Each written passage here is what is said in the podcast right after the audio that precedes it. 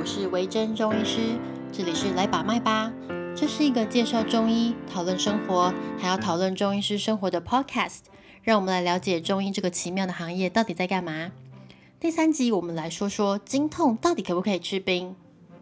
如果你有看中医的习惯，你又有在调理经痛这个部分，有很大的几率你的中医师会叫你不要吃冰。像我还蛮常叫我的病人少吃冰。但在这个炎炎夏日里，叫患者不能吃冰，大概就等于叫他下次不要来了一样。能够接受这件事情的患者其实非常的少。如果你 Google 网络上的资料，也有很多时候标题都会打“中医叫你不要吃冰”。到底为什么中医这么讨厌吃冰啊？我自己其实是冰拿铁的忠实信徒，一天最少两杯起跳，但我都会藏得很隐秘，因为总是会有人问。你自己喝成这样，却叫你的患者不要吃冰，你到底有没有良心？首先，这跟良心没什么关系，而且不是每种疾病都不能吃冰哦。中医是不会乱开地图炮，所以今天的主题缩小，我们先来讨论经痛这个族群就好。经痛是怎么回事嘞？以西医来说，经痛会分成两种，一种是原发型经痛，一种是继发型经痛。又进入了令人想睡觉的时间。在你们关掉这个节目之前，我们很快的说明一下就好。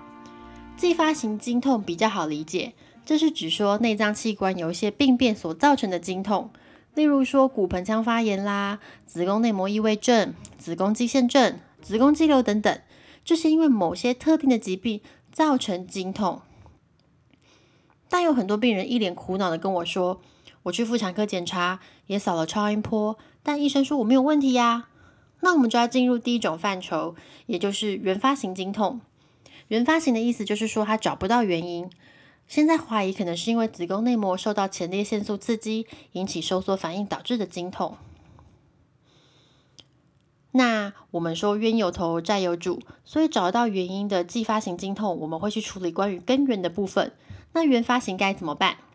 这时候我们终于要回到主题，来说说寒热这件事情了。你知道你的体质是寒还是热吗？很多患者一进门劈头就会问我说：“医生，那我的体质是什么？”啊，第一就是哦，这是什么考试吗？你为什么劈头就问人家体质嘞？在我跟你还没有认识之前，难道我有天眼通可以看出你的体质是寒是热吗？第二就是哦，寒热这种东西有时候很难辨明，因为不是所有的人都可以一分为二，就像不是非黑即白一样。也许我可以告诉你，你的某个状况的确很偏寒，或是很偏热，但不是这样就能断章取义的决定你是哪一类的人。造成寒热偏性的原因当然有百百种，那这跟经痛不能吃冰有什么关系？我们先来说一下比较典型的状态，像有些女生啊，平常就容易手脚冰冷。月经来的时候血块一大堆，经痛到会在床上打滚，甚至月经来那几天都痛到动弹不得，只能瘫软在床上。有些人会用暖暖包热敷肚子，状况也的确会缓解很多。但等到下次月经来的时候，又是苦难一场。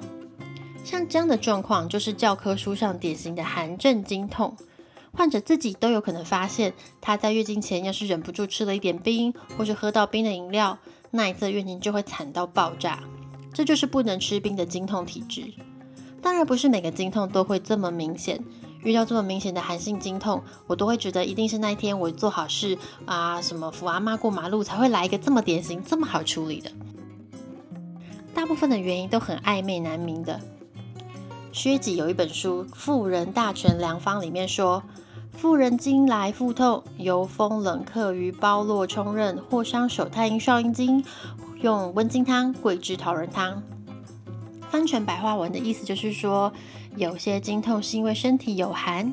你可以仔细听听这段文字，虚疾并不是说这个人的体质是寒性，他只是说在身体的某些部分有寒，所以造成气血阻滞不通。中医会说不通则痛。你就可以想象成是因为循环变差啊，子宫收缩不均啊，产生了经痛。以西医来说呢，冰品会让血管肌肉短时间收缩，所以可能会让原本就有经痛的人变得更严重。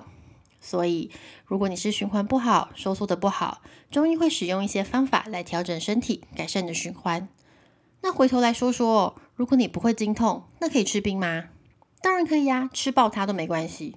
好了，也不会这么夸张，但相对来说，对你而言，吃冰的限制就不会太严格，除非你还有其他的问题，这就要另当别论喽。那会不会有本来不痛，但后来突然痛起来的状况？当然会。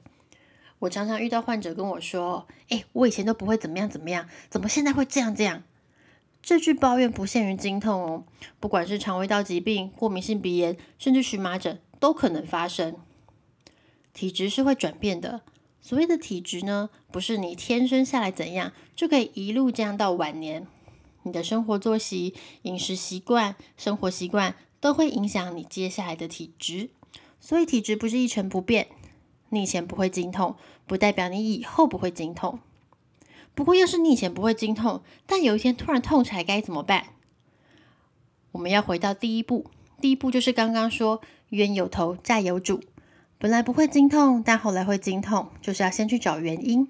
如果是因为前面说到的子宫肌瘤、子宫内膜异位或是骨盆腔发炎的状况，这当然就是要先处理掉。所以中医调理的方式就会有所不同。接下来我们来讨论一下四物汤或是中降汤，这两个是就算你不看中医，也有可能会接触到的中药。四物汤是中药，中降汤则是日本传统经验方，还是以温经汤为基础。那温经汤是一种中药方剂啦。那除了温经汤之外，它还会另外加上其他的药物，里面的药物含了大概十六味的药材，内容有寒有热，有一些非常上火的，也有清热的，有行气的，有虚瘀的。所以它适合的体质比较广泛，很多人会拿来当做健康食品。如果是四物汤的话，它的精髓在于补血养血。